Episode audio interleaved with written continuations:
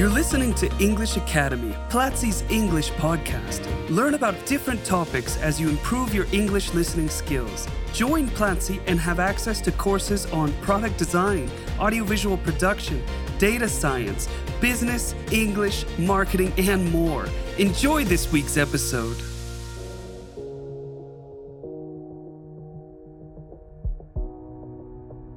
Welcome, everyone, to English in Action, a podcast by Platzi English Academy.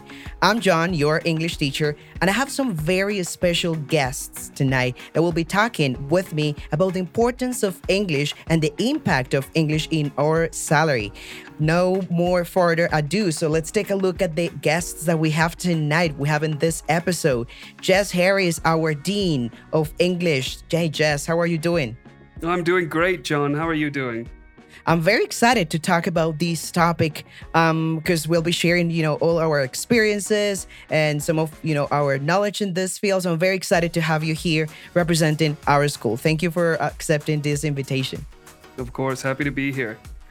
Great. And we also have we have Camila Barajas. She's also the manager of our education team. She has experience, you know, she's been a teacher at Platzi as well, but she also has experience, you know, leading teams, interviewing people, and she has great knowledge in this field. Cami, how are you doing? I'm great. Thank you for having me. I'm really happy to be back. Thank you. Amazing, amazing. And and we also have a teacher that that you all like very much. He's a very nice guy, an amazing teacher and a great colleague who also has lots of experience in this topic. Hey Cesar, how are you doing?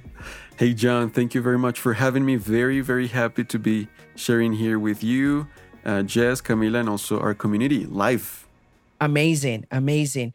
Well, I want to start by asking you guys, you know, we we all have been in this industry for a while. So I want to start by asking you, you know, how did English impact your life? Well, and in your case, Jess actually is Spanish, you know, learning another language. How did another language impact your life? Cesar, let's start with you. Well, it has um, made great uh, impact in my life. Um, I have before working, you know, for a company using English, I, I I used to work, you know, as a delivery guy, also cleaning things up, and um, it has changed like my life entirely. I have traveled to several countries as well because of English, and I have had the opportunity to work for international companies, and also, uh, you know, getting to know different cultures and people. I have learned from, you know, other cultures as well, and uh, traveled to many places. So it has definitely have um, had a great impact in my life. I would agree, Cesar. Looking at your career and you know where you've come and where you've come from, uh, English has really had a huge impact on your life. It's it's amazing to watch. Yes, that's true. Um, I'm really grateful, actually, you know, for speaking English. Um, yeah, before before I spoke English, my life was completely different. I had no idea what I was, what I you know uh, would be able to to do if I actually spoke English. So I'm very grateful for for this, and yeah, excited to know what how your lives, guys, have been you know impacted as well. Nice, very interesting. Cami, what about you? How did English, you know, change your life, kind of thing? Well, in a lot of ways. First of all, um, like uh, uh, as a person that I'm a communicator, I studied communication and journalism. So, as a person that studies how people communicate with each other, how they behave when they do it, um, how they start constructing or, or, or building new projects because of this communication that they have, and starting to see it in another language was an, a whole new world for me. It was a world that opened my mind about other cultures, but also about other ways of thinking, of other kinds of pers- perspectives that I didn't know of. So personally, at first, it was like like uh, a big discovery that it was something obvious, you would say, but not not as much as when you understand other people by their own language. I understand better Jess when he he talks in in English. Although your Spanish is really good, um, uh, I I get to know you better by your own language, and that's really valuable for me. And then in my career, I started to be interested in being a manager, and this um, evolved or came with lots of opportunities, but also with lots of challenges. One of them was of communicating better with people that didn't know my language. So if I didn't know the, the word in English or I didn't know how to communicate my ideas, I wasn't going to be successful on what I, I was aiming at that time. And I read a book that um, has a really good title. It's it's called "What Got You Here Won't Get You There: How Successful People Become Become Ever Even More Successful." And I love this title because I believe that English really got me in an, another step of my career and of my professional development. Wow, I, I I was actually you know taking some notes because that sounds like a very interesting book, Cami. Thank you first of all for sharing it and also for sharing your experience and and that learning path that, that you've followed through the years. Um, in my case, well, English really changed my life because I initially started, and I think I've shared this experience before, or maybe not. Um, but I initially started, you know, uh, my career, my professional career was in civil engineering something completely different to what I'm doing right now. And I and I managed to to study a couple of semesters. Then I went to the States and that was my first, you know, cultural exchange program. And I realized, well, I, I, I, did not want to see myself, you know, pursuing that career for the rest of my life. Um, even though I liked it, it was not really my passion. So the first time I was exposed to the language, I was 17 years old. When I was exposed, like, you know, to real, real language in the States, um, I was like, hmm, I like this. And, and I want to, you know, improve my English. First, I noticed it was not good enough.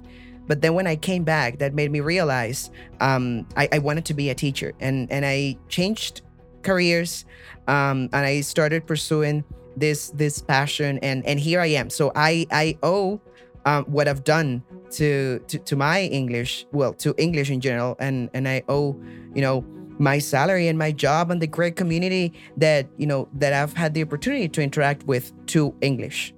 Amazing, John. And where where did you go when you were 17? What was your first experience? My first experience, I was selected as a Colombian youth ambassador. So I traveled to the state with a group of kids because we were kids, right? and, and and we went there to live the American culture and to share our culture from a teenage perspective. So it was it was it was shocking.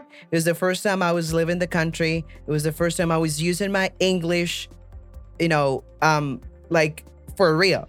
You know, because I, I had taken classes before and I had studied English before traveling and I thought I was the best. Then I got there and I hit the wall and I was like, nope, my English is is not good. Um, so that was shocking. That was shocking, but it was it was beautiful. I I was actually, you know, at at um I visited Seattle, Jess, your your your hometown. I was in New York as well and, and in Washington, D.C. And after that trip, I was not the same person anymore. When I came back, I said, like, nah, I want English in my life. Um, and it's been an amazing journey. It's been 10 fantastic years since since I first lived that experience in the States. Uh, and that and also discovered my passion for um, you know for traveling after that trip and I've done it you know sometimes um, throughout these years. And well, yeah, he, here I am. oh, that's amazing. That's amazing. Well, I could kind of answer this question. English has affected my salary very, very much um, because, well, without it, I couldn't work, but also because I was like one or two years old. Um, but yeah, English, honestly, being uh, jokes aside, English has really, really affected my salary. English has changed my life completely. Um, of course, I spoke English natively. Uh, I grew up around English and I spoke it terribly, I realize now. Um, but I was a kid from a humble family who had no idea what he wanted to do with his life until I went to university and I met some Koreans um, that wanted help with their English, and I ended up helping them with their English. And they kept telling me, "You should be an English teacher. You should be an English teacher." And I was like, "Oh, I guess I should be an English teacher." Um, so I, I, changed careers and started studying English teaching, and from there, uh, my life has gone in a completely different direction. Um, I moved to Colombia. I met a bunch of people, and I also had the same experience that you had, John, where you know I, I got an advanced level in Spanish in university and then I got to Colombia and I realized I didn't speak a word. and everything was different. All the little um, colloquialisms and all of those little things I wasn't ready for. Um, I, I, was speaking very, very neutral Spanish, very much like um, I said like calcetines instead of medias, like they say in Colombia, and all of those little things that you'll you'll never learn about. I also made a lot of horrible mistakes, but really, if it weren't for English, I wouldn't be here. And the funny thing is, when I was studying to be a teacher, an English teacher, I realized I didn't know English. I had no idea about any of the terms that I was learning, so I pretty much had to relearn the language uh, to be able to teach it. Wow. Nice. And and that's and that's what happens, right? And that's why these spaces in which we use English naturally is, is a great opportunity for everyone also to match, you know, what we've learned versus reality, right? Because when you travel and, and or you face a job interview in English, you realize, you know, real English, it sometimes is a little bit different, right? Uh, there are things that you know that you say uh, that don't take place when you're writing an email, for example, and that's why learning the language in detail and learning how to use the language is so important, which is which is something that you know we aim at here at Platzi Academy. Well, I also understand that we've had some sort of experience, you know, in, in, managerial positions, and we've had the opportunity to interview people and to participate in, you know, in in that recruitment process in in, in different companies. Um, even here at Platzi, we've we've all had that great opportunity to be in both parts, you know, of that conversation. You know, we've been the opportunity to be interviewed by someone in English, and we've also conducted interviews in English right? So in this question, I want to start with you, Cami, and I want you to share with us from your perspective, right, as a manager in, in our education team, you know, what why do you think English is so important or what makes a candidate, you know, stand out um, when it comes to you know their curriculum, their their experience, and how important is English in that first interview and that first filter that you have with candidates? Thank you for this question because you really got to the point and is that candidates that have a second language and specifically a second language as english that is the one that at least in most tech companies we need it really stands out from the rest. They are not part of uh, a long line of people that have lots of qualities experience and abilities that we need but there are people that tell a story about how they learn English and how they want to succeed in their professional lives and development. So I always ask myself this, am I looking for a person that that speak English just because I want to say that the company is bilingual or am I looking for this person because I know that they they could have a, a, a, really good story about how they learned this language how they decided to be empathetic with other cultures how they really have success stories about how this was a challenging thing for them some years ago. But now for example with english academy it's a reality and it's something that they're really proud of and they have really good stories to tell about it um, I, as a manager at Platzi, that is a tech company, an, an ed tech company, I am always looking for people that uh, have really exceptional abilities and skills. But I first look for people that are also able to express their ideas in another language, that are, are able to negotiate with others, that are also able to look for their professional development in papers or in books or in podcasts or in movies in another language that is not their own. And this is important not not not only because we have uh, lots of cultures in in in Platzi and in, in that it's really um, common in the tech industry, but also because I look forward for the potential of these people to be developed in the future. It's not the person that gets to me when I meet them. It's the person also that is going to be able to to know where they what is their destination where they want to be next and how we as a company as an tech company are going to help them get there and grow together it's amazing that Cami says that because if anyone is looking to work at Platzi, there's usually an English filter, and that filter is me. you don't know how many candidates I've had to say no to because of the English level. And I think Cami hates me a little bit because of that. Because we find a perfect candidate that's wonderful in every every way, but they don't have the English to join the company. And I'm sure that happens in many others. Yeah, that that's sad. It it has happened to me. I mean, having to say no to someone it's really hard. But also I mean, if you are a person who wants to learn and improve and, and take your professional career to the next level, you should be willing to accept that feedback and say, yes, I need to continue studying. Because the worst thing we can do is to believe that we've reached the level in which we're not learning or we cannot learn anymore. Um, and, and that happens. Uh, we as teachers, we are we're always learning, and that's you know that's something beautiful. Um, I, w- I remember I was uh, interviewing a person for a teaching position um, and, and like Platzi, well, there's a placement test, right? You need to take the placement test and you need to face the interview. Um, and the person got good, you know, an intermediate placement test. I mean, not the best. It was it was it was good enough for the position. Um, and I always like and, and I used to start my interviews asking the person, why what do you think about your English level? Right? Uh, because he was a teacher. And the person was like no i think i've i've, I've learned enough. You know i've been a teacher for quite a while uh, and i know my english is great. And i was like all right thank you so much for your time. Um, and and i decided not to continue with that process because first the english the, it was not really the level.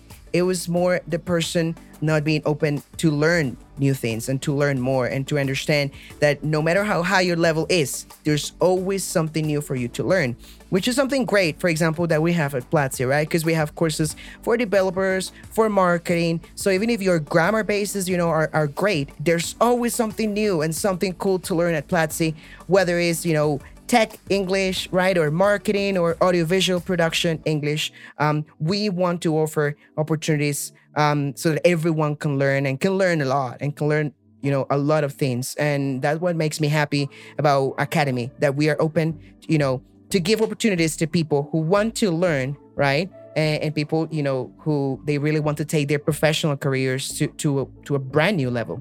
Amazing. All right. So we've spoken about the impact of English, you know, in in our professional career and the impact that it has had, you know, in, in our personal experiences, right? Um, in in our curriculum, in our salaries. Now, English is important not only for that, but it's also important for a lot more reasons. I would like you to share with with us and with our audience a couple more reasons why English is is not only you know, a nice to have right now, but it's become a must when it comes to to grow professionally, personally, you know, and intellectually. That is an amazing question, John, and it's it's really important nowadays to learn English. I've noticed it in almost every industry that's hiring, especially with this this change to remote work and opening up um, jobs and positions for all over the world. There's a lot of work for people that speak English. There's a lot of work for positions in the United States, in Canada, in other countries, but you need to learn English to be able to do it. And even in Latin American countries, many companies are becoming more and more globalized, and you're going to have to learn English when you enter. And in most cases, I wrote a blog about this recently, but in most cases, when somebody enters a company, in Latin America, well, they don't need English, and it's not a big deal. In their first couple of positions, they don't need English and they never really run into it. But then, as they get promoted, as their career gets um, more advanced, English becomes more and more and more important. So, if you start as soon as you can, then it's it's even better. But if you haven't started and you're already at an advanced area of your career, well, it's time to start. You know, there's a very important proverb that says the best time to plant a tree was 30 years ago. The next best time is right now. Wow. Wow, very powerful message there. I, f- I felt like, oh my God, I need to plant a tree. it's always a good thing. You probably should. yes, I probably should. The same as we should all, you know, continue learning. So thank you, thank you for that, Jess. What do you think, Cesar? What what other reason is behind learning English? I think access to information is very important, especially nowadays that we have internet. You know, um, most information that you can find is in English. Um, actually, half the content on the internet uh, is written in English. So whenever you want to find something that you will probably not find in Spanish, may, rest assured that uh, you you might find that in English on the internet. So um, not only you know access to to books or you know your favorite series, which is something that it's fun, you know, um, something that I personally enjoy when you watch movies or series or you read books in English, but also access to information. Whenever you want to learn something, uh, you like it is very likely that you will find this information on the internet in English. So um, that's that's very important to me. Especially when it comes to academic English and it's almost all all in English. When you're looking for something that's related to medicine or written in published papers, um, it's almost always in English, right? So it's it's important for you academically, it's important for you professionally, and the internet culture is in English. I mean, look at Reddit, which is the front page of the internet, and I spend way too much time on it. Um, it is almost all in English. Yeah, yes, and definitely. I want to make emphasis on something that you said earlier, John, that it was why it's important to never stop learning this kind of skill once you you start you need to keep on developing it's not something that because if it's it's a soft skill it's not something that you just like achieve it and that's it and you forget about it and the next day or in 10 years when you have a, a, job interview in english you're going to do it as if, if it was today when you are developing or studying this this this skill in a really profound way. It is something that you need to keep on your day-to-day life. It's not something that you have to do once a month or once a year, but something that there is always something new and something really interesting about the language itself, about its different cultures that you can learn and that you can adapt to your daily work or your daily life also. Um, this is something that is really true for me. I learned English when I was a kid, actually. Um, and as a grown up, when I started to have uh, some managing position um, job interviews and also opportunities in life with uh, other other type of opportun of, opportun of job opportunities um, it wasn't easy for me. Actually i was really stressed about these interviews because i had so many things to say so many things to talk about and because i wasn't conscious about the the opportunity and, and the um, importance of practicing it i talked as if i didn't know the language. So i, I felt and i i think i sounded really insecure. And that's not me at all. I know what i want and i know how i want to get there. Um, and this is something that I share with you guys because sometimes we get to a point where our ego can blind us and we say like, oh, I know, I, I, I get a hand of this, I can do it. And the thing is that maybe you can, but I assure you that you can do a really good job if you actually prepare yourself for this every day. Yes, Cami, definitely. And and kind of like to to support that comment, when when you learn English, um, you're not only helping yourself, right? I, I, I like to say it that way because um, you're helping yourself in the sense that you, you grow personally, professionally, you get a better job, right? Your salary, you know, increases up to, I don't know, according to some studies, like 60 to 70%, your salary can increase when, when you study English and when you master it very well. But if you're in better, you know, if you're in a better job and, and you're, your salary is is a lot better then you can also help your family and you can help your community and you can help the people around. So uh, english is not only an, opp- an opportunity you know for ourselves but it's an opportunity for our families um, for for your parents for your brothers for your sisters to help those people around um, so that everyone can have a better future so with all these comments uh, cami jess cesar this has been definitely a very rewarding and interesting experience. And i want to you know thank you for sharing your knowledge for for sharing your tips. Um, and i'm pretty sure everyone at home or at work whatever they were when they were listening to us. Hopefully they got something to reflect on and something to think about. Um, so everyone can make that decision and say yes i need english and i need it now Amazing, John. Amazing. And I don't know if, if you know this, but we do an impact report in Platzi every year. Um, and the last year's impact report was really interesting because a significant percentage of English students in Platzi up to improved their salary up to four times just for studying English in Platzi. That's incredible. That's a lot. Yeah, it's and a lot. That's why what you know now could be increased four times if you knew English. Mm-hmm. wow. Fantastic. So, thank you everyone for listening to English in Action. Thank you, Cesar. Thank you, Jess. And thank you, Cami, for sharing your knowledge. Next time, we will have a brand new podcast. So, don't forget to go to platzi.com slash action and take this week's free class. Remember, it will only be available for seven days. Till the next time. Bye. Bye. Thank you. Bye. Thank you. This was English Academy, Platzi's English podcast. Thanks for listening. Share this podcast if you liked it and let us know which topics you would like for us to discuss in future episodes by going on Twitter and using the hashtag Platzi English.